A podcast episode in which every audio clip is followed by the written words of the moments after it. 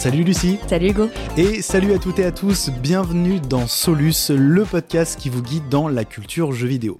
Alors aujourd'hui, pour ce troisième épisode, on va parler d'un sujet qui nous touche toutes et tous, au moins autant que euh, notre sujet précédent sur la nourriture, puisqu'on va parler de ce que le jeu vidéo fait à nos corps. Alors le jeu vidéo, c'est un médium assez spécifique qui exige une forme d'interaction complexe, physique et cognitive. Euh, c'est d'ailleurs ce qui le rend si fascinant à étudier et à pratiquer. Mais ça implique forcément un rapport au corps, au sens large du terme, à nos mains, à nos yeux, mais aussi à nos cerveaux et leur façon de fonctionner dans une situation donnée. Ouais, donc quand on a réfléchi à ce sujet, forcément, on a commencé par réfléchir à nos corps, puisque c'est celui qu'on pratique euh, au quotidien quand on joue aux jeux vidéo. Et euh, moi, en l'occurrence, euh, c'est quelque chose que j'ai dit à Hugo tout de suite. Le premier truc qui m'est venu en tête, c'est que je souffre de cinétose. Alors, c'est pas très grave, hein, on appelle aussi ça le mal des transports. Mais mine de rien, le mien est assez sévère. Et bah, en gros, moi, si je prends pas mes précautions, bah, je suis malade systématiquement en voiture, dans le train, en métro. et j'ai pas besoin d'être dans le sens inverse de la marche je suis malade. Et dans le cadre de la, des jeux vidéo, euh, bah, ça me handicape pas mal. Euh, parce qu'il y a certains jeux euh, qui me sont vraiment inaccessibles. bon, déjà, la réalité virtuelle, c'est mort. C'est mort, Franchement. Et alors, je, je, prévois les éventuelles remarques que je pourrais avoir des gens qui écoutent ce podcast. Oui, je suis au courant que les cas se sont améliorés. Oui, je sais qu'il existe des options particulières. Oui, je sais qu'il existe plein d'astuces pour être moins malade. J'ai tout essayé je suis malade. c'est juste, c'est comme ça. Croyez-la. elle a tout essayé, elle avait envie d'être, d'en être, mais, euh, mais, c'est compliqué. Donc la VR, c'est pas possible, et même certains jeux, en fait, euh, euh, me sont pas de, jeux classiques qui sont joués sur un écran. c'est compliqué, notamment les jeux à la première personne. je donne un exemple concret. il y a pas très longtemps, j'ai essayé de jouer à Outer Wilds, qui est l'un des jeux préférés de Hugo et qu'il m'avait chaudement conseillé. J'y ai joué une vingtaine de minutes et j'ai dû m'allonger une heure et demie avec, voilà, c'est des symptômes de type euh, la nausée, euh, euh, état un peu fiévreux, tremblement, bref, vraiment pas une, pas une partie de plaisir. Et ça, ça me rend triste et je pense que ça rend très triste les gens qui aiment Outer Wilds. On, la commune Outer Wilds. Voilà, oui, bah on est forcément triste. Voilà. Bon. Ça, c'est mon problème perso, et voilà, j'y ai pensé en premier parce que je pensais à mon corps, mais à part ça, clairement, euh, moi et Hugo d'ailleurs, on a une expérience très banale du jeu vidéo. C'est-à-dire que, bah voilà, euh, euh, on peut tenir une manette classique dans les mains, on peut se lever si nécessaire, les expériences proposées sur nos écrans sont adaptées à nos facultés cognitives. Donc en fait, la raison pour laquelle on arrive à faire tout ça, c'est parce qu'on a un corps normé, c'est-à-dire que nos corps correspondent à peu près à la norme attendue du corps d'un d'un joueur ou d'une joueuse. Et ça, c'est notamment parce qu'on est valide. Exactement, c'est que toi, en fait, ce que tu connais, bah, c'est un problème qui est euh, euh, ponctuel et qui est dans certaines circonstances, mais pour d'autres personnes, bah, c'est le quotidien, en fait. Parce que euh, on est dans une société qui est construite pour les valides et le jeu vidéo n'échappe donc pas à cette réalité. C'est un produit de masse, c'est une industrie d'ailleurs qui aime beaucoup dire que voilà, le jeu vidéo, c'est pour tout le monde, etc. C'est quelque chose qu'on promeut beaucoup dans les messages autour du jeu vidéo, notamment voilà, du côté des, éditeurs. Mais pourtant, bah, que ce soit sur la matériel ou logiciel, c'est loin d'être le cas. Et donc aujourd'hui, on va parler d'accessibilité dans le jeu vidéo. On va se demander pourquoi c'est un sujet complexe mais primordial comment l'industrie traite concrètement euh, ces enjeux, et puis qu'est-ce que ça nous dit aussi sur la production des technologies? Et ce que ça implique pour nos corps au pluriel? En fait, on va essayer de se demander aussi comment est-ce qu'on construit un futur numérique pour tout le monde et pourquoi les jeux vidéo peuvent ou pourraient nous aider dans cette réflexion. C'est donc parti pour Solus, épisode 3. Mon corps peut-il survivre aux jeux vidéo?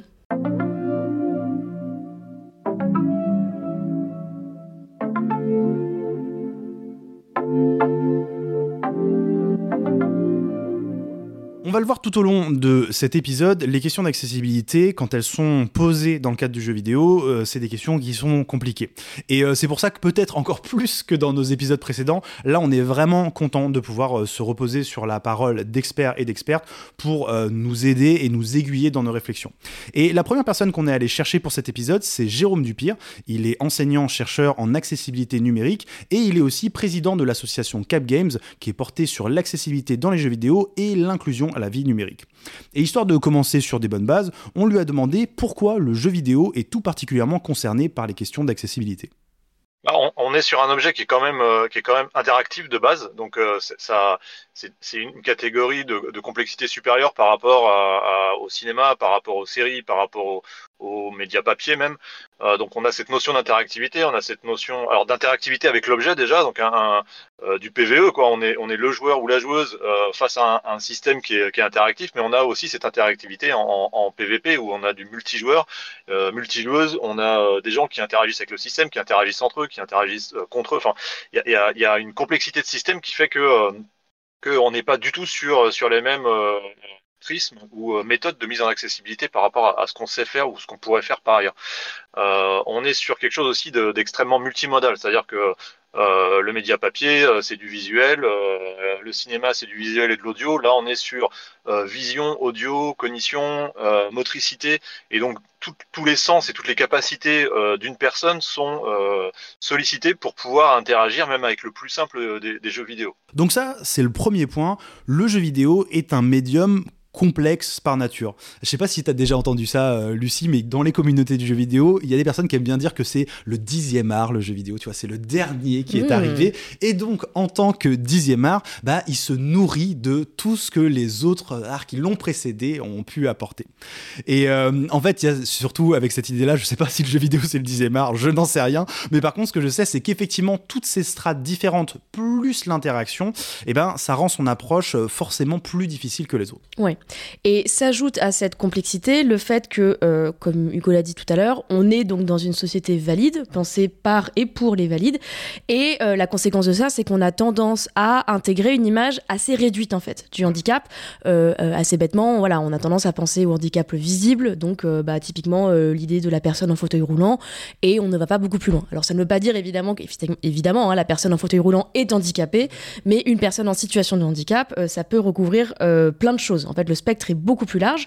Euh, déjà, on peut être euh, concerné par des handicaps physiques, moteurs, qui peuvent toucher euh, plein de parties de nos corps. Hein. Ça peut être nos jambes, nos mains, nos yeux, d'autres choses.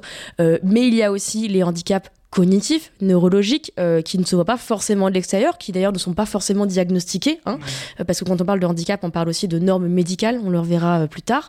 Et bah, tout ça, ça va changer nos possibilités d'interaction avec le monde. Et puis, bah, par ailleurs, on, a beaucoup, quand on est valide, je pense cette image du handicap comme étant un, état fini. on, est on peut être né handicapé, ou alors il y a de l'accident qui nous aurait rendu handicapé pour toujours. Sauf qu'en fait, bah, les handicaps, ça peut être lié à des maladies, des accidents, des conditions qui peuvent changer dans le temps.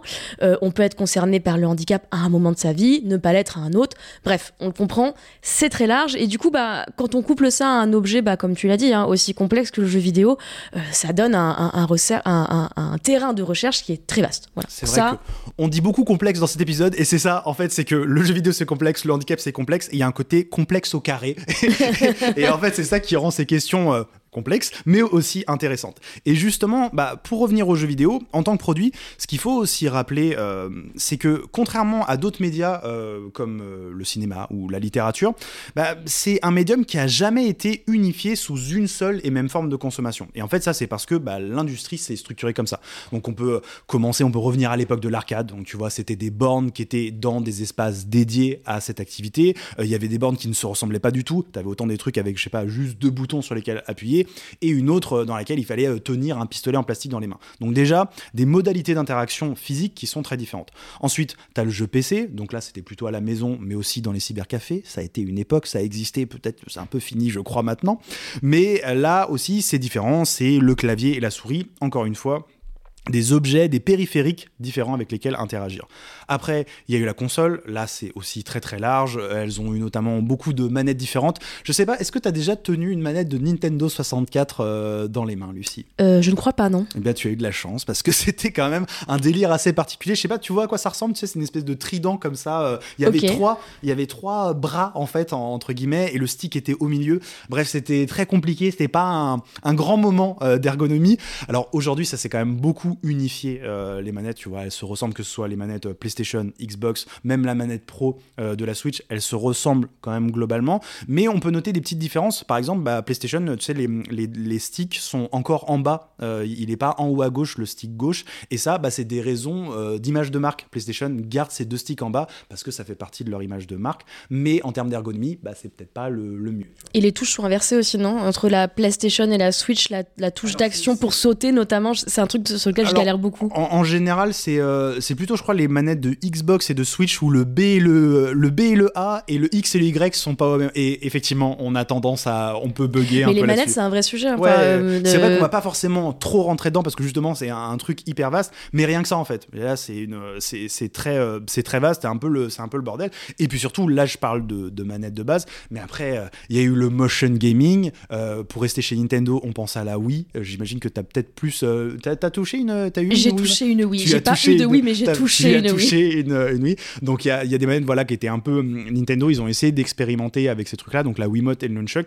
Et puis maintenant, on retrouve ça finalement, le motion gaming, on peut l'étendre aussi à ce qui se passe bah, dans la réalité virtuelle, puisque bah, pour interagir, on donne aussi des manettes, on en tient une dans chaque main, et elles ont des formes, elles ont des formes assez diverses hein, selon les, constructeurs. Hein, c'est pas du tout les mêmes. Peut-être que tu connais un peu plus, alors même si tu kiffes pas forcément la VR. Je hais la VR. Non, non, mais c'est vrai. Par exemple, moi j'ai testé l'une des dernières manettes proposées avec euh, le, le MetaQuest, enfin le, tout ce que fait Oculus et Meta, et c'est assez intéressant parce que c'est vraiment une manette qu'on prend dans son poing, mhm. hein, qu'on saisit, euh, ce qui est assez différent en fait de la manette qu'on nous propose, mais qui du coup permet en fait presque des mouvements plus naturels entre guillemets, euh, puisqu'on l'a constamment en main plutôt que d'avoir les deux mains coincées dessus, quoi. Donc, mais la forme est différente, ouais. Donc encore une fois, l'idée c'est pas d'être exhaustif. Hein. On pourrait parler aussi des consoles portables, etc., du jeu sur mobile. Bref, tout ça pour dire c'est que la façon qu'a eu de se structurer ce marché autour de différents constructeurs, autour de différents éditeurs qui vont être sur des logiciels et porter sur différents périphériques, bah ça fait que le jeu vidéo ne s'est pas arrêté sur une seule forme. Et là encore, bah, ça rajoute une dernière grosse couche de complexité à l'ensemble. Par contre, si on prend ces produits individuellement, donc chacune de ces manettes, etc., on peut aussi les questionner en tant que tels, parce qu'ils sont designés selon une norme, et cette norme, elle, elle n'est pas neutre. Ouais, parce que là, ce dont tu viens de parler, en fait, euh, euh, c'est plutôt euh, du côté matériel, donc quelque chose de physique hein, qu'on peut toucher, qu'on peut prendre en main.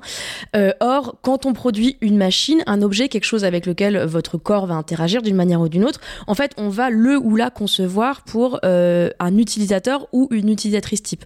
D'ailleurs, ça marche aussi pour les trucs qu'on touche pas. Hein. En général, euh, même un logiciel va être conçu pour euh, quelqu'un qu'on va avoir en tête. Euh, un exemple très simple pour comprendre cette idée, c'est les vêtements. Voilà. si vous achetez un t-shirt pour femme ou pour homme. Je mets des gros guillemets parce que bon, c'est, on nous dit que c'est pour femme et pour homme, on va voir que c'est un peu euh, galvaudé comme explication. Bah, en fait, ce t-shirt, il sera pas coupé de la même manière. Hein. Il sera pas dessiné pour le même type de corps.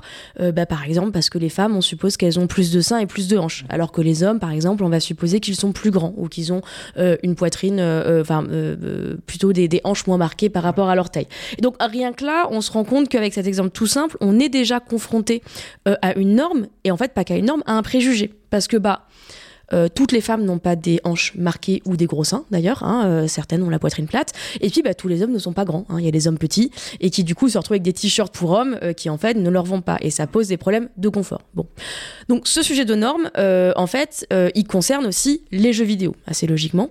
Un exemple très clair là-dessus, c'est justement la réalité virtuelle. Alors je vous ai expliqué que moi ça me rendait malade. En fait, je suis pas la seule. Il y a pas mal d'études qui ont été réalisées qui montrent que la réalité virtuelle tend à rendre malade plus les femmes que les hommes. Alors déjà parce que les femmes ont tendance à être plus sensibles à la cinétose en règle générale, pour plein de raisons, et je vais pas m'étendre là-dessus, mais voilà, on, est plus sensible généralement, euh, euh, euh, sensible à la cinétose, mais aussi parce qu'il y a un vrai sujet sur la manière dont on fabrique les casques de réalité virtuelle, qui en fait sont moins bien réglables pour les femmes. En fait, ils sont un peu trop grands, et ils ont tendance, et on a tendance à avoir des têtes un peu plus petites que ceux des hommes.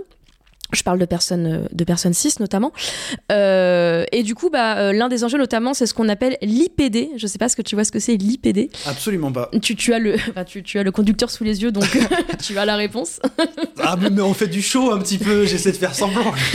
les coulisses. Ouais, donc en fait, ce qu'on appelle l'IPD, c'est l'écart pupillaire. En fait, c'est la distance entre le centre des yeux.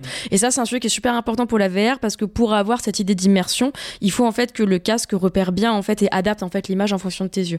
Or bah, cet écart a tendance à être un peu plus petit pour les femmes que pour les hommes, et il y a des casques qui sont pas capables d'aller en fait aussi petits euh, euh, dans leur projection d'image. Et donc la conséquence, c'est que ça crée un déséquilibre et que ça rend les femmes plus malades. Alors certes, euh, les casques ont fait des progrès hein, depuis, depuis que la VR a commencé à se généraliser pour le grand public, mais l'industrie a mis très très longtemps à prendre en compte ces enjeux. par exemple, il y a une chercheuse qui s'appelle Dana Boyd qui avait publié un article de recherche à ce sujet en 2014, à l'époque où on commençait vraiment à parler de la VR, et à l'époque, on en parlait pas du tout, du tout. Alors pourquoi? Bah Parce qu'en fait, la réalité virtuelle, c'est un produit euh, qui a été pensé par des hommes pour d'autres hommes. Qu'est-ce que je veux dire par là? Bah, En fait, euh, dans tout le processus de production, on a des préjugés qui vont intervenir et qui sont directement liés en fait euh, aux conditions économiques et sociales en fait qui lient cette production. En fait, quand on regarde l'histoire des nouvelles technologies, moi je suis journaliste spécialisé en tech, donc c'est plutôt mon dada. Toute l'histoire des innovations est plein d'exemples de produits qui ont été imaginés, testés est financé uniquement par des hommes. Pourquoi? Bah, Parce que l'industrie, en fait, euh, euh, des nouvelles technologies est euh, traditionnellement très dominée par les hommes. et donc, bah, typiquement, dans le cas de la VR, on peut supposer qu'en fait, les premiers casques ont été fabriqués par des ingénieurs masculins, testés par eux et leurs potes, et que bah, personne, en fait, n'est venu, ne s'est dit, ah, serait peut-être bien. C'est bizarre, cet entre-soi comme ça. Non, voilà. on ne s'est pas posé cette question. Et en fait, il y a plein d'exemples comme ça. Et, et d'ailleurs, c'est pas qu'une question de genre. Hein. J'ai plein d'autres exemples qui montrent que ces préjugés peuvent être vraiment euh, encodés dans la manière dont sont faits euh, ces objets. Typiquement, les logiciels de reconnaissance vocale euh, ont beaucoup de mal à, reconnaître certains accents. Hein, et pas que c'est pas que vous parlez pas bien anglais. Hein, ça peut être, bah voilà, aux États-Unis par exemple, les accents afro-américains étaient moins bien compris que les accents des Américains blancs. Voilà, donc ça c'est un vrai sujet. les appareils qui utilisent des capteurs optiques, je pense par exemple aux, aux montres connectées, ont plus de mal à fonctionner sur les ponts foncés que sur les peaux claires. Euh, donc voilà, rien, rien qu'avec ces technos, bah, on voit, on voit qu'il y a ces préjugés et ces technos, bah, elles peuvent intervenir dans le JV.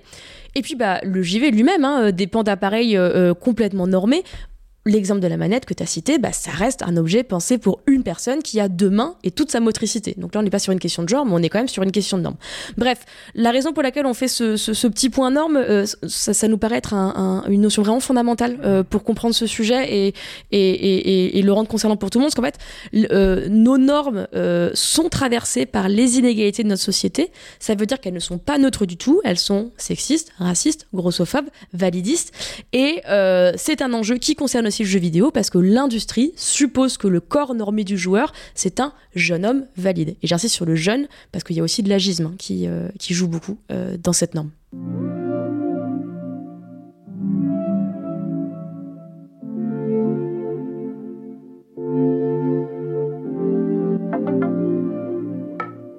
Ceci étant dit, euh, grâce au travail d'associations comme Cap Games, euh, dont euh, Jérôme est, président, bah, l'industrie, elle a dû prendre conscience de ces enjeux. Surtout qu'il y a des chiffres derrière, et en fait, bah, des personnes en situation de handicap ou concernées par toutes ces problématiques, bah, il y en a des millions. Ça, forcément, l'industrie, bah, elle regarde les chiffres. Il y a un intérêt économique. Exactement. C'est autant de clients et de clientes potentiels à aller chercher pour les constructeurs et les éditeurs. Aller les chercher, ça veut dire augmenter son chiffre d'affaires. Je crois que globalement, c'est l'objectif. c'est plutôt le but d'une entreprise. Je crois que comme ça que ça marche. Et c'est vrai que depuis une dizaine d'années, on, peut avoir l'impression quand même qu'il y a eu une sorte de basculement euh, dans l'industrie euh, du jeu vidéo et que elle s'est emparée euh, collectivement de ces questions d'accessibilité en développant de nouveaux produits destinés aux personnes en situation de handicap. Je pense surtout à Microsoft. c'est vrai que Microsoft, donc pour rappel, hein, c'est ceux qui sont derrière l'écosystème Xbox, hein, le Game Pass, tout ça, et ils ont beaucoup communiqué dessus ces derniers temps en développant des nouveaux périphériques et en parlant beaucoup de leur réglage d'accessibilité. Et on a donc demandé à Jérôme comment et pourquoi cette boîte s'était décidée à travailler sur cet aspect. Et donc là, on voit euh, de toute façon au niveau corporate, donc au niveau de l'entreprise en général, euh, qu'il y a eu un gros changement de positionnement à partir du moment où euh, le CEO de, Microsoft, Satya Nadella, est arrivé en poste. quand il est arrivé en poste, il y a eu une un gros vent de changement qui a été installé sur euh, bah, les trois divisions de Microsoft, hein, le système d'exploitation, la suite euh, Office et Xbox, sur OK, maintenant les gars, c'est fini.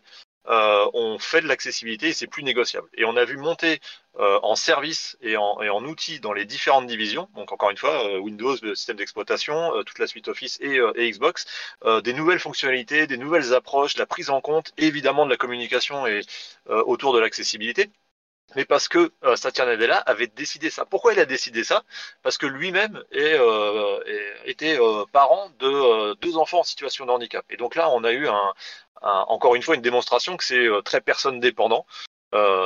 c'est pas une histoire de, moyens ou de technologie ou d'innovation, c'est juste à un moment donné, il faut mettre les pieds dans le plat. Il a mis les pieds dans le plat. Alors moi, je dois admettre que quand j'ai appris ça, ce truc de personne dépendant, comme le, le, présente Jérôme, moi, ça m'a assez surpris. Parce que naïvement, je pensais que c'était euh, voilà un truc beaucoup plus structurel au sein de l'industrie. Tu vois, une sorte de, de mouvement général, voilà ça, de euh. prise de conscience générale qui allait euh, bah, commencer à, à s'engager dans, dans, ce truc-là et développer des choses. Et en fait, pas du tout. C'est une personne qui était concernée par ces questions. En fait, même pas directement, mais qui était concerné par ces questions, et qui a fait, qui était surtout placé haut dans la hiérarchie et qui a pu avoir le pouvoir de faire euh, changer hum, les choses. Et donc, ça m'a surpris, j'étais, euh, je suis certainement un peu, un peu naïf, et c'est peut-être un peu triste aussi de se dire que, que c'est comme ça, tu vois, qu'il faut attendre qu'il y ait une personne, parce que ça aurait été une autre personne, bah, ça veut dire que peut-être tout ce qui s'est passé depuis 10 ans dans le jeu vidéo, ça n'aura pas été actionné de cette façon, mais en même temps, j'imagine que c'est comme ça que ça marche, en fait, c'est-à-dire que bah, tant qu'il n'y a pas une personne concernée ou quelqu'un qui va pouvoir relayer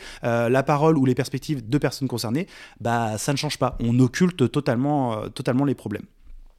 Donc effectivement, euh, il y a Microsoft qui a initié cette tendance, donc euh, voilà, il y, a une dizaine d'années maintenant, et depuis on a vu bah, euh, notamment le concurrent historique hein, qui, est, Sony. Alors je dis concurrent historique parce que il se place un peu de la même façon sur leur marché, même si ça, a tendance à changer sur les stratégies un peu plus logicielles récemment. Mais bref, c'est des concurrents historiques, et donc eux aussi ils sont engagés là-dedans, et ils ont d'ailleurs sorti très récemment une nouvelle manette. J'ai pas eu encore les, les, retours dessus. En fait, quand je discutais avec Jérôme, il me disait ils allaient bientôt la, la présenter, donc on n'a pas forcément de retour dessus. Mais en tout cas, il y a aussi un investissement euh, de, de ces questions-là, et pareil, ils en font aussi un élément de communication, ce, que, ce que fait euh, depuis un moment euh, Microsoft.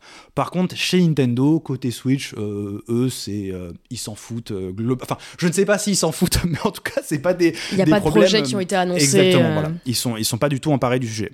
Heureusement, euh, il n'y a pas que les constructeurs dans, dans, la chaîne en fait qui peut intervenir pour, euh, pour, euh, pour créer des, des, nouveaux périphériques et développer de nouvelles technologies. Historiquement, Jérôme expliquait c'était aussi pas mal les accessoiristes, donc notamment Ori et Logitech. Je ne sais pas si tu connais la marque Ori. pas du tout. Dans, dans, le jeu vidéo, moi je les connaissais surtout parce que c'est des fabricants de stick arcade, tu sais, pour les jeux de, jeux de combat. Mhm. Mais donc ils développent aussi des accessoires alternatifs pour, pour traiter ces, ces sujets-là. Et pareil, Logitech, donc là on connaît un peu plus puisque c'est des accessoires PC euh, qui sont penchés sur la question. Mais encore une fois, bah, ce sont des produits industriels et donc ils vont donc pas pouvoir répondre à toutes les problématiques. Et le dernier endroit où il faut regarder, et c'est là peut-être qu'il se passe les, choses les plus intéressantes, bah, en fait c'est au sein d'associations euh, plus ou moins locales, et euh, parce que ces associations, bah, elles vont pouvoir vraiment euh, faire des, créer des, réponses très spécifiques à des besoins très spécifiques en développant des objets, notamment avec l'arrivée aussi des, imprimantes 3D, on va pouvoir créer des périphériques qui sont hyper adaptés à des mains qui sont différentes, à des corps qui sont différents, pour pouvoir créer des interactions différentes avec et pour pouvoir permettre d'accéder au jeu.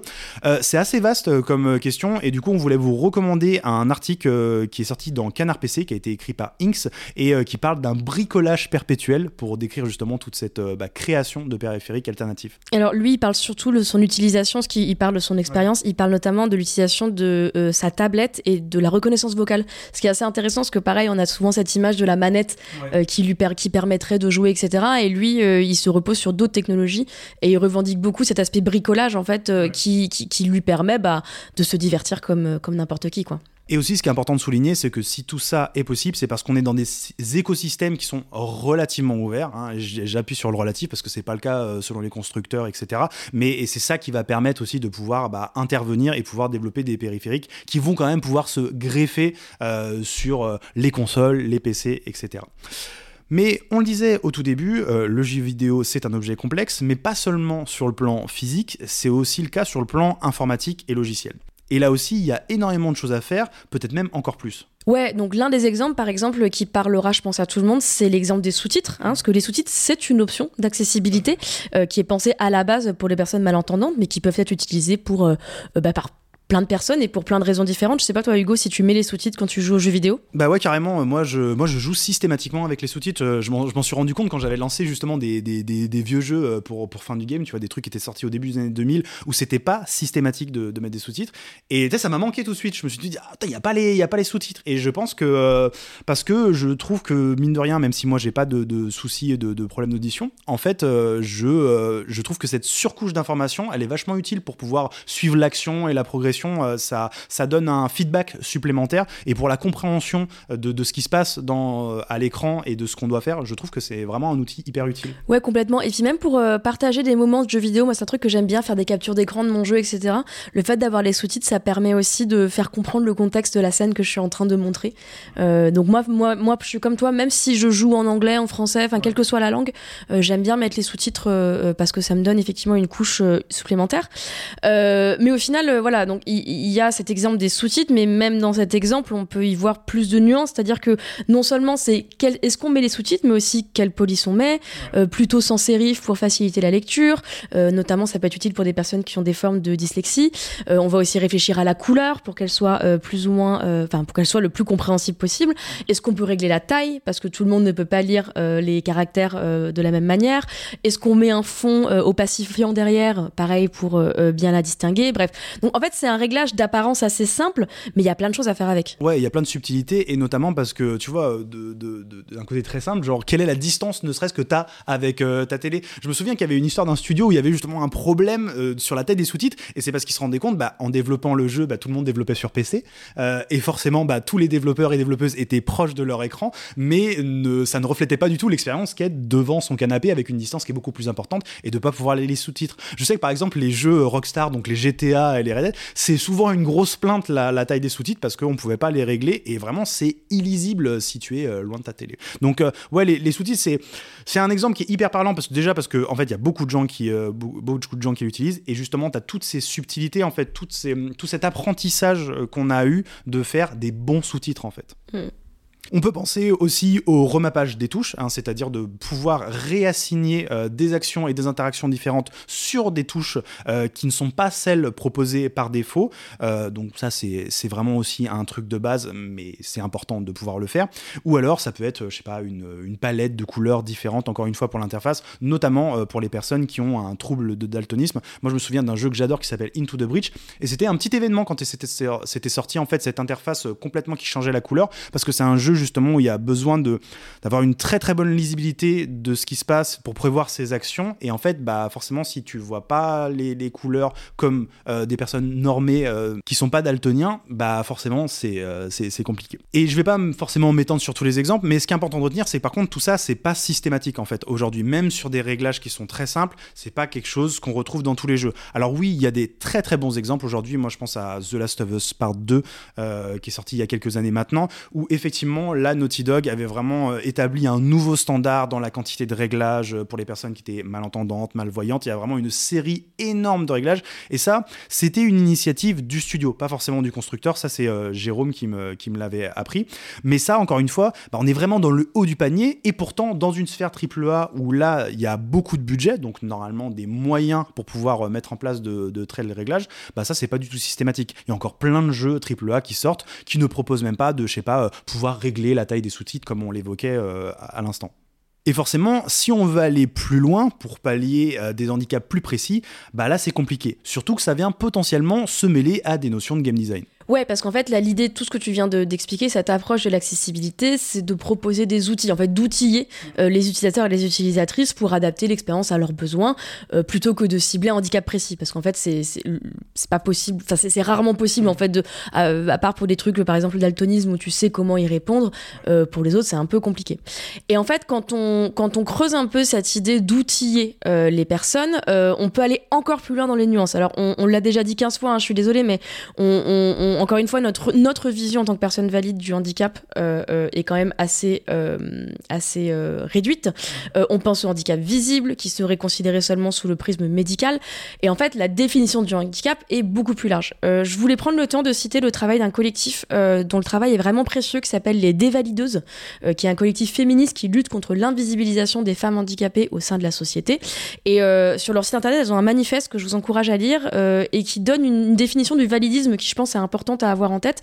Elles le définissent comme un système d'oppression subi par les personnes handicapées du fait de leur non-correspondance aux normes médicales établissant la validité.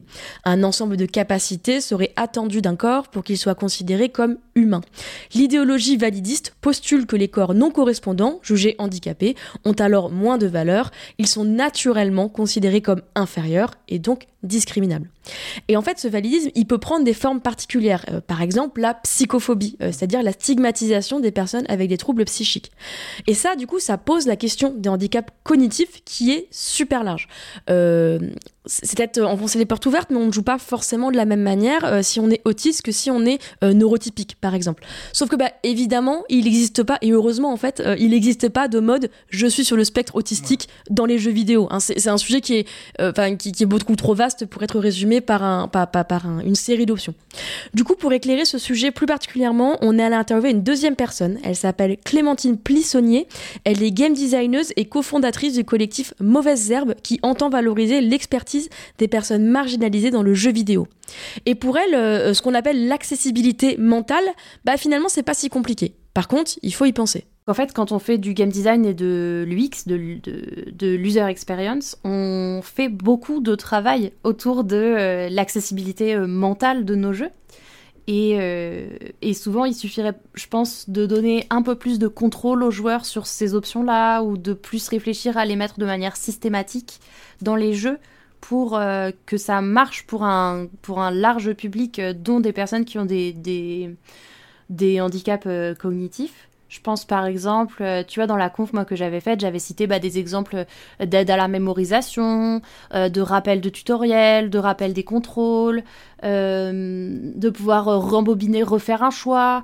voilà, des choses qui, paraissent pas forcément grand-chose et, qui sont déjà, par exemple, tu vois, moi j'ai appris que le, le résumé des dialogues, que tu pouvais retourner, reconsulter, c'était un truc qui était hyper normal dans le monde du visual novel, par exemple. Genre, c'est c'est juste, c'est tout le monde le fait tout le temps, c'est une feature complètement attendue. Alors que, bah, une fois, je suis tombée dessus dans un jeu d'aventure euh, occidental et je me suis dit ah mais tiens mais c'est incroyable, c'est une trop bonne idée de faire ça. Et en fait, euh, voilà, on a des standards hyper différents selon les types de jeux et parfois du coup on se rend pas compte que euh, une petite feature comme ça pourrait aider beaucoup beaucoup de monde. Alors, la discussion avec Clémentine, elle était vraiment passionnante euh, parce qu'elle nous a forcé à élargir notre vision du sujet. Euh, au départ, euh, on réfléchissait, Hugo et moi, à l'accessibilité en des termes assez simples, c'est-à-dire bah, comment adapter les jeux tels qu'on y joue aujourd'hui bah, pour un large public. Ce public comprenant les personnes en situation de handicap. Mais pour Clémentine, il faut aller encore plus loin. En fait, on peut carrément repenser à ce qu'on attend d'une partie de jeux vidéo. Parce que, bah, en fait, et ça, je m'en étais pas rendu compte avant qu'elle me, qu'elle me mette les mots dessus, euh, bah, souvent on suppose que jouer doit être une expérience un petit peu inconfortable en fait. Euh, ce que je veux dire par là, c'est pas que vous soyez mal installé sur votre canapé. Hein. Ce que je veux dire, c'est que euh, en fait, jouer, c'est tu dois galérer pour finir un niveau ou affronter un boss. Sinon, on suppose que tu ne t'amuses pas. Hein. c'est, la notion, enfin c'est un peu une notion de, de, base. Sauf que cette conception, bah, ça rend pas les jeux accessibles pour tout le monde. La notion de se challenger constamment, se challenger pour s'apporter du plaisir, euh, qui est une notion hyper de base dans le jeu vidéo, c'est la théorie du flow. C'est en fait la théorie du flow, c'est je suis à l'équilibre exact entre euh, ce que j'ai comme compétence et le challenge qu'on me donne. Et quand je suis à pile cet équilibre là, euh, alors je suis dans un état de flow et de satisfaction particulière. Et, et donc toutes ces théories qui sont qui sont super intéressantes, hein, mais euh, elles sont dans cette idée que bah, si on te challenge pas, si on te met pas dans une situation un petit peu inconfortable, tu vas t'ennuyer, tu vas pas t'amuser. Euh, il se trouve que en fait, plus on avance, plus on, plus on parle à d'autres types de joueurs et de joueuses que euh, le voilà le, le, gamer tryharder à qui on avait tous envie de vendre des jeux il y a peut-être encore 5 ans. on se rend compte que bah il y a plein de pratiques à la marge qui reposent pas du tout sur la même conception du challenge. Et en fait, la notion de difficulté qu'on a aujourd'hui, elle est, déjà biaisée en fait. Donc euh, difficulté, tu vas penser à un Dark Souls, tu vas penser à un, je sais pas, euh, même euh, un plateau d'échecs en fait. Ça c'est difficile. mais pour des gens, la difficulté, ça va être beaucoup plus, bah, avoir des réflexes, avoir de la mobilité, etc. Donc, euh, et puis pour d'autres gens, ça va être bah, être créatif, ça peut être quelque chose de très difficile par exemple. Parler avec des gens, établir des stratégies ensemble, ça peut être beaucoup plus difficile qu'avoir de bons réflexes.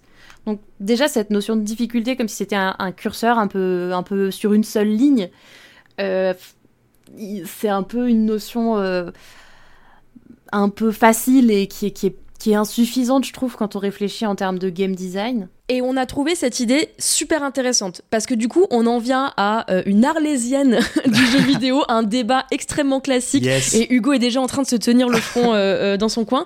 La difficulté. Donc ça, c'est toutes les réflexions autour des modes faciles, des personnages qu'on peut rendre invincibles. Et même si c'est un grand classique du jeu vidéo, bah, au départ, on n'avait pas forcément pensé à sa place dans le sujet de l'accessibilité. Alors, euh, en fait, il a, il a sa place. Hein. Euh, parler de mhm. difficulté, c'est parler d'accessibilité, mais il faut pas confondre les deux. En fait, la difficulté, c'est un curseur possible dans l'accessibilité. Parce que parfois, rendre un jeu plus facile, bah, c'est le rendre plus accessible. Ouais, bah on peut peut-être donner un exemple aussi comment ça fonctionne, comment on fait pour rendre un jeu plus facile entre guillemets.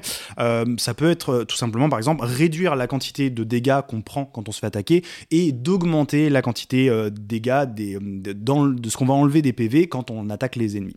Ça, c'est travailler sur ce qu'on appelle l'équilibrage et ça va donner une expérience qui est plus simple à aborder et même si c'est que des mathématiques, en fait, ça va aussi impacter la partie réflexe parce qu'en fait, on va avoir une plus grande marge de manœuvre euh, plus grande marge d'erreur aussi, et euh, ça va être aussi, euh, ça va rendre les combats plus rapides à, terminer. Et ça, d'une certaine façon, bah, ça peut toucher l'accessibilité. Parce que, je sais pas, même un, problème temporaire, je sais pas, t'as mal au pouce ou un truc comme ça, bah, tu vas pouvoir accéder à l'expérience de jeu grâce à ce mode facile, entre guillemets. Ça va peut-être te permettre de rentrer dans le truc. Mais en fait, ça se trouve, pour d'autres personnes, pour d'autres types de handicap, ça va rien changer. Par exemple, une, personne qui est malvoyante, en fait, euh, changer ce réglage-là, ça va pas forcément l'impacter du tout dans son expérience de jeu. Ça va pas lui permettre, ça va pas rendre l'expérience plus accessible. Et surtout que cette personne-là, si ça se trouve, elle veut aussi une expérience qui soit difficile. Elle a envie de s'engager pleinement dans le jeu, de subir cette âpreté, et ça, bah, ça va pas forcément être une solution pour elle. À ce sujet, on est tombé sur une vidéo de Steve Saylor, euh, qui est créateur de contenu, je crois qu'il est américain, euh, dans les jeux vidéo. Il est par ailleurs aveugle. Euh, je crois que son, son, son pseudo c'est The Blind Gamer. Donc voilà, c'est assez, euh, euh, assez clair. et dans cette vidéo, il l'a publiée en juillet 2023 sur son compte Twitter X. il insistait bien sur la différence entre deux concepts. D'un côté, donc l'accessibilité, dont on vient de vous parler beaucoup, donc c'est-à-dire celle de permettre aux personnes handicapées de jouer à des jeux vidéo, et un autre concept qui, lui, en anglais, il appelle ça l'approachability, que en français on traduirait mal par oui approchabilité. Approchabilité bon, en même temps, on a l'habitude de traduire de toute façon mal des, concepts en, français, donc, je pense qu'on peut garder. Bisous à l'Académie française. Euh, donc voilà, donc lui, il distingue vraiment ces deux, accessibilité d'un côté et approchabilité de l'autre. Et la raison pour laquelle il insiste dessus, et je pense qu'il faut le souligner, c'est que même si la frontière entre ces deux sujets peut être poreuse, hein, euh, les, les, deux peuvent se rencontrer, bah, c'est important en fait, de, quand on parle de ces sujets, de valoriser et d'écouter avant tout les expériences des personnes handicapées. Parce que sinon, si on commence à confondre trop souvent l'approchabilité d'un côté, la difficulté, etc., et l'accessibilité de l'autre. Euh, le problème, c'est qu'en fait, les personnes valides euh, vont, bah, comme souvent, en fait, prendre toute la place euh, dans un débat qui est quand même censé concerner les personnes handicapées en premier lieu. Ouais, exactement. Cette manière de confondre ces, deux concepts, c'est un vrai problème, en fait, parce que si on se contente de parler d'accessibilité avec des modes faciles, bah, on occulte tout un, on occulte vraiment, en fait, ce qui se passe concrètement. C'est vraiment le, c'est la partie éventuellement émergée de, l'iceberg, alors qu'il y a vraiment beaucoup d'autres choses qui, sont faites. C'est dommage encore une fois parce que il y a d'un côté on parle de, de plein de réglages, d'ergonomie, du X et on va en parler un peu par la suite, mais aussi, de l'autre côté, c'est du game design. Et le game design, il y a quelque chose de très humain, en fait, derrière. De, c'est, un réglage, c'est une philosophie de game design. Vouloir faire un jeu qui a une certaine âpreté, c'est une façon de vouloir euh, créer du jeu vidéo. À l'inverse, créer euh, quelque chose qui se sirote tout seul, c'est aussi une façon de créer du jeu vidéo. Donc, c'est, euh, il y a quelque chose qui est une approche plus humaine, presque artistique, je dirais. Et donc, c'est important de pas forcément, de pas confondre les deux.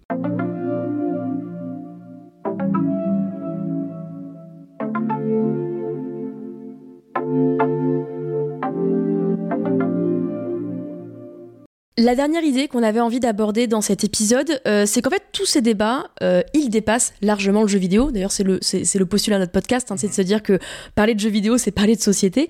Et euh, bah, dans ce cas précis, on pense vraiment que parler d'accessibilité dans le JV, en fait, c'est parler d'accessibilité dans le numérique en général. alors moi, j'écris sur la tech depuis maintenant une dizaine d'années hein, en tant que journaliste, et en fait, j'observe souvent que les jeux vidéo sont vraiment en avance sur énormément de sujets et de débats qui par la suite le numérique en général.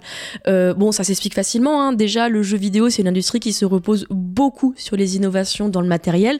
Hein, voilà, les processeurs, les casques de VR, etc. Mais euh, aussi par sa nature, euh, le fait que le jeu vidéo soit quand même une pratique qui est beaucoup reliée à Internet et à ses communautés. Bah, du coup, le jeu vidéo est aussi en avant sur des sujets assez sociétaux, que ce soit positif ou négatif. Hein. ça peut être, je sais pas moi, le streaming en direct, mais ça peut aussi être le cyberharcèlement. Donc voilà. Donc pour moi, regarder le jeu vidéo, c'est aussi regarder le futur euh, du numérique. Euh, un exemple très concret, et on va revenir à mes fameux casques de VR, parce que je mhm. peux jamais leur échapper. je suis condamnée. Euh, en fait, il y a quelques années, au moment du confinement en 2020-2021, on a commencé à nous promettre que l'avenir de nos quotidiens connectés, ça serait le métavers. Yes. Donc ça, c'est le métavers. La vision, alors le métavers, c'est un jeu très complexe, on va pas revenir sur ces nuances, mais en gros, la vision que nous proposait euh, des, des, boîtes comme Meta, par exemple, donc qui est euh, la boîte de Mark Zuckerberg, c'était euh, à l'avenir, on aurait des casques de réalité virtuelle et ou augmentée qui nous permettraient d'être dans des mondes immersifs pour discuter avec des gens, consommer des contenus, etc. Sauf que ça, en fait, c'est un sujet qui est déjà largement exploré par le jeu vidéo depuis des années. Et bah, rien que dans son exploitation, dans le jeu vidéo, ça a déjà posé des sujets d'accessibilité, comme euh, nous l'a raconté Jérôme Dupierre. Évidemment, comme, chaque euh, sortie, euh, un peu, enfin, comme disent les, les, gens qui font de l'innovation, la rupture technologique, alors comme chaque arrivée d'un nouveau truc sur, sur le marché, il y a des usages qui ont l'air cool. Alors, soit qui sont cool parce qu'effectivement ça répond à un besoin, soit qui sont potentiellement cool parce qu'on a sorti la techno avant, avant d'identifier le besoin, un peu comme le métaverse aujourd'hui. Euh, euh, et, à chaque fois, il y a euh, les promesses dont on entend beaucoup parler et les emmerdements dont on entend rarement parler. Et on entend parler après parce que les gens se rendent compte que finalement c'est pas si cool que ça ou pas si pratique que ça ou pas si utile que ça. Et, c'est vrai pour pour tout ce que toutes les technos que tu viens de citer en fait. Par exemple l'arrivée du tactile. Ah c'était génial, on va te faire tout en interaction euh, gestuelle directe, euh, ça va changer la vie, plus besoin de souris et tout, sauf que tous les gens justement qui étaient euh, équipés avec des dispositifs hyper optimisés avec la souris, le clavier et tout, dont une partie en situation de handicap qui avait un setup qui marchait super bien, boum, là on leur dit d'un coup, bah en fait votre truc là c'est c'est désuet, maintenant ça va être interaction directe. Et interaction directe pour, pour une partie de ces personnes, c'est pas possible. Et donc il a fallu réfléchir retrouver des solutions, euh, potentiellement les recréer parce qu'elles n'existaient pas. Donc à chaque fois, on a euh, ces, deux pendants-là et il n'y a aucune proposition récente euh, de, nouveauté qui échappe à cette règle. Bon, du coup, maintenant qu'on a posé ce sujet, se pose forcément la question de bah, comment proposer des produits, des expériences les plus accessibles possibles bah, sans forcément attendre que les personnes protestent. Hein, parce que c'est ça ce que raconte Jérôme, c'est mmh. que en gros, on sort un produit, on se rend compte six mois plus tard qu'en fait, il y a plein de gens qui en sont exclus. On a déjà évoqué quelques solutions plus tôt, hein, euh, notamment l'ouverture des six écosystèmes, ça c'est euh, important, euh, qui autorise le bidouillage, la réappropriation des technologies. ça c'est la philosophie de l'open source hein, et des logiciels libres, donc ça c'est quelque chose qui est très courant dans le numérique. Il y a aussi la question qui est quand même assez essentielle d'impliquer les personnes directement concernées dans les processus de production. alors je sais que Solus, on a un podcast où on parle quand même beaucoup des joueurs et des joueuses, mais là on peut pas ne pas parler de ce qui se passe dans l'industrie parce que bah, évidemment, euh, si on veut faire des jeux plus accessibles, il faut plus de personnes en situation de handicap euh, dans le test, dans les tests euh, des produits, mais aussi en amont, en fait, dans les équipes qui créent les jeux. Ah, ça, remonte exactement à ce que tu disais, tu vois, sur les casques VR. Tout à fait. S'il y avait eu plus de femmes au départ, peut-être qu'on aurait fait des casques qui me faisaient moins vomir, qui sait. voilà. Et donc ça, c'est quelque chose dont on a beaucoup discuté avec Clémentine, parce que même si l'industrie du jeu vidéo a un intérêt revendiqué pour l'accessibilité au niveau des joueurs, bah, en fait, ces processus de production actuellement ne sont pas du tout adapté aux travailleurs et aux travailleuses handicapées. Toujours dans le processus de production, bah en fait, je pense que de la même manière que euh, le JV influence le numérique, je pense que le JV pourrait aussi s'inspirer de ce qui se passe euh, euh, dans le numérique avec un mouvement qui s'appelle le mouvement du data feminism, le féminisme de données. C'est un concept que j'aime bien et j'avais envie de vous l'exposer. Il est porté par plusieurs autrices et chercheuses. je peux notamment citer le travail de Caroline Criado-Pérez qui a publié un livre qui s'appelle Les femmes, invisibles, pardon, sans le lait, aux éditions First en France. Alors, ce mouvement de data feminism, en fait, revendique que si le monde n'est pas adapté aux femmes, et en fait plus généralement aux personnes marginalisées, euh, c'est parce que ces personnes sont absentes des données sur lesquelles on va s'appuyer pour construire le monde. Euh, par exemple, euh, je ne sais pas si tu savais ça, mais les femmes ont un plus grand risque de mourir dans un accident de voiture ou d'être gravement blessées. Je sais pas si tu le savais. Mhm. pourquoi? Parce que les crash tests en fait sont souvent effectués avec des mannequins qui ont une taille et un poids plus typiques d'un corps d'homme, donc plus lourd et plus grand. Euh, donc en fait, ce qu'on appelle euh, la science des données, hein, euh, le fait de tester, de la data science, qui est un peu présenté comme ce truc un peu froid et un peu parfait. Hein, ouais, ça c'est vraiment important de le rappeler, tu vois, parce qu'on on pense vraiment ce truc scientifique, il y a cette approche scientifique, objective, holistique, etc. Non, pas du tout. En fait, les gens qui font ça ne sont pas neutres et c'est et leurs données non plus. En fait, cette science des données n'est pas neutre. Et en fait, le, le, le, le, le féminisme de données, c'est de dire bon, en fait, dans nos réflexions, dans notre manière de voir et de construire le monde, il faut qu'on invoque tous les corps. Donc celui des femmes, celui des personnes racisées, celui des personnes grosses, des personnes vieilles, des personnes avec des handicaps, etc. Et bah c'est exactement la même chose pour les jeux vidéo, euh, comme nous l'a expliqué Clémentine, parce que en fait, penser l'accessibilité, euh, c'est mettre les personnes handicapées en premier dans les réflexions, mais au final, ça peut bénéficier à tous les corps. Euh, récemment sur un peu euh, marketer euh, le fait de faire de l'accessibilité aux développeurs. Ça a été beaucoup beaucoup dit que en fait, bon bah on considère qu'il y a une vingtaine, à peu près 20% de nos joueurs qui vont être des joueurs et des joueuses handicapées. Et en fait, on se retrouve avec des features d'accessibilité qui sont utilisées par déjà beaucoup beaucoup plus que ça. Il y avait notamment David Tisserand, qui est aussi un développeur et un avocat pour l'accessibilité chez Ubisoft, qui avait publié des tweets que je dois encore avoir dans un coin, où il montrait qu'en fait, euh, sur les dernières sorties Ubisoft, donc c'était, je crois, 2021, 2020, je sais plus, il y avait 70% euh, des gens qui, euh, qui utilisaient les sous-titres dans les jeux vidéo, par exemple. Et sous-titres, bah, c'est une feature d'accessibilité au départ. Donc, en fait, on est beaucoup plus loin enfin, on est, vachement plus important. C'est des features qui touchent vachement plus de personnes que juste nos 20% de personnes présumées utilisatrices de ce genre de features, quoi. Donc ouais, je pense qu'il ne faut pas avoir peur de, de, dire que euh, le handicap, c'est souvent des situations, c'est-à-dire un moment précis où tu vas être dans une situation de handicap. Par exemple, bah, si tu es enceinte, tu es probablement dans une situation de handicap pour une période limitée dans ta vie. Si tu t'es cassé la jambe, bah, tu es en situation de handicap par rapport à Just Dance, par exemple. Bah, est-ce que tu vas devoir jouer assis?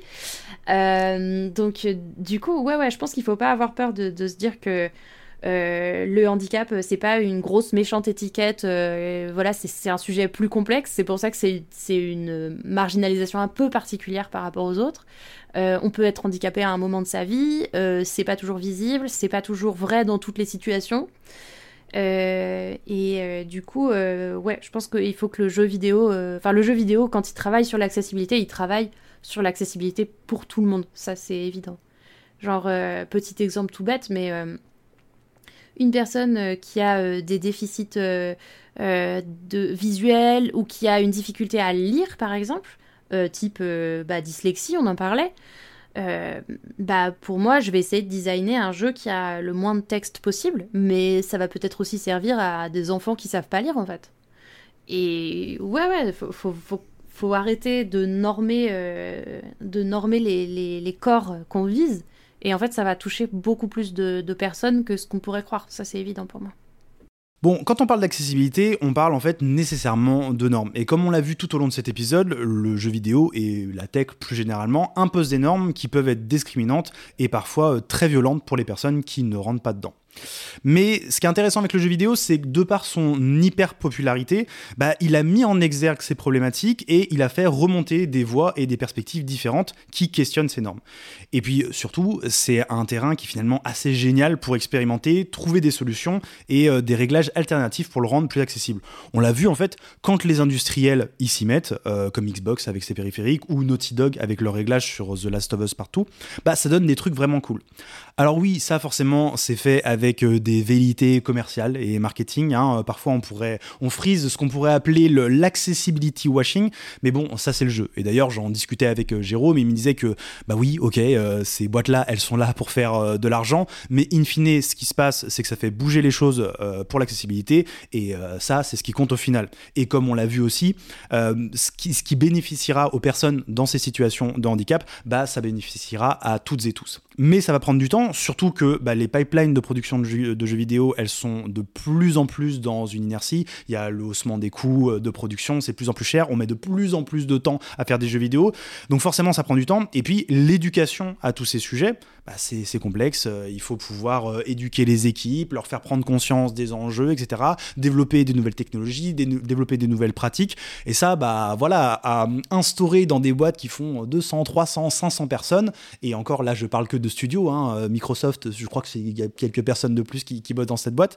bah là aussi, ça prend beaucoup de temps, mais ça ira forcément plus vite si on donne la parole et la place aux gens dans l'industrie, aux personnes concernées. Ouais, et d'ailleurs, euh, travailler sur ce sujet, moi, m'a fait réaliser quelque chose euh, dont je suis pas euh, très fière, mais c'est un fait. Moi, étant une personne euh, euh, valide, euh, ces problèmes de cinétose dont je vous ai parlé, en fait, j'ai réalisé que la raison pour laquelle je m'en plains ouvertement, et voilà, j'en parle et ça m'énerve et ça m'agace et j'ai envie que ça change, c'est aussi parce que j'ai complètement l'habitude par ailleurs que le monde me soit adapté. Hein.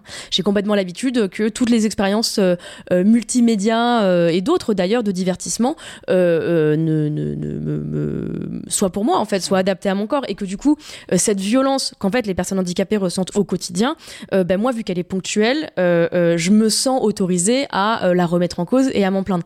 et donc, du coup, bah voilà, c'est en fait ce qu'on voulait vraiment faire avec cet épisode, et j'espère qu'on a réussi, c'est c'est de vous faire sentir que même si vous êtes une personne valide, de, vous sentir concerné par ce sujet, en fait.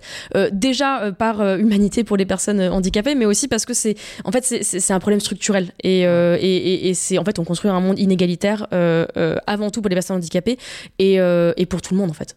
Oui, et puis tu parlais d'agisme à un moment. Euh, on va être, euh, on est destiné à être concerné aussi par, euh, par la violence de ces normes qui ne sera plus fait pour nos corps. Oui, parce qu'on a un corps jeune actuellement, à peu près, mais il est, il est, il est, il est voué à, à, vieillir et du coup à être dans des situations de handicap puisqu'on ne correspondra plus à la norme médicale d'un corps qui, qui fonctionne comme il est censé fonctionner. Exactement. Donc on termine sur euh, un épisode qui est assez euh, mitigé euh, parce que d'à côté, bah, il y a de l'espoir, il y a des choses qui sont en train de bouger et on l'a vu, l'industrie depuis une dizaine d'années essaie de faire des choses pour, pour que ça avance, mais il y a quand même plein de violences qui persistent.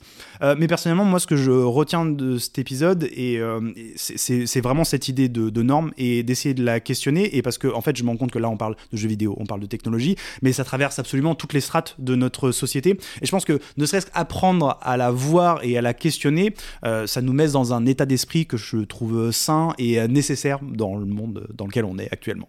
Merci de nous avoir écoutés. Hein. Euh, on a pu faire cet épisode grâce à nos invités qu'on va remercier. Euh, Clémentine Plissonnier, Jérôme Dupire, merci beaucoup de nous avoir donné votre temps et vos perspectives sur ce sujet, comme on l'a dit, complexe.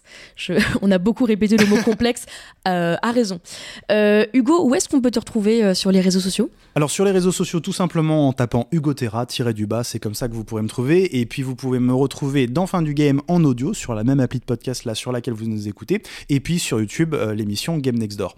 Et toi Lucie? Eh ben moi, un peu comme toi, hein, Lucie Ronfaux sur la plupart des réseaux sociaux. Et sinon, j'ai ma newsletter chez Numérama qui s'appelle hashtag règle 30. Merci de nous avoir écoutés. pensez si cet épisode vous a plu, bah, à nous laisser euh, une petite note. C'est comme ça qu'on dit dans les podcasts Il ne faut pas, faut pas laisser une note, il faut laisser 5 étoiles. Il faut laisser 5 étoiles. 5 étoiles ou rien. Exactement, ça, ne nous intéresse pas. Que des 5 étoiles dans notre team, c'est comme, ça, comme ça qu'on dit C'est des numéros 10, je crois, mais on, peut que les laisser. Ça merci, merci beaucoup. Et puis bah, rendez-vous dans une semaine hein, pour le quatrième épisode de Solus. Prenez soin de vous. À la prochaine.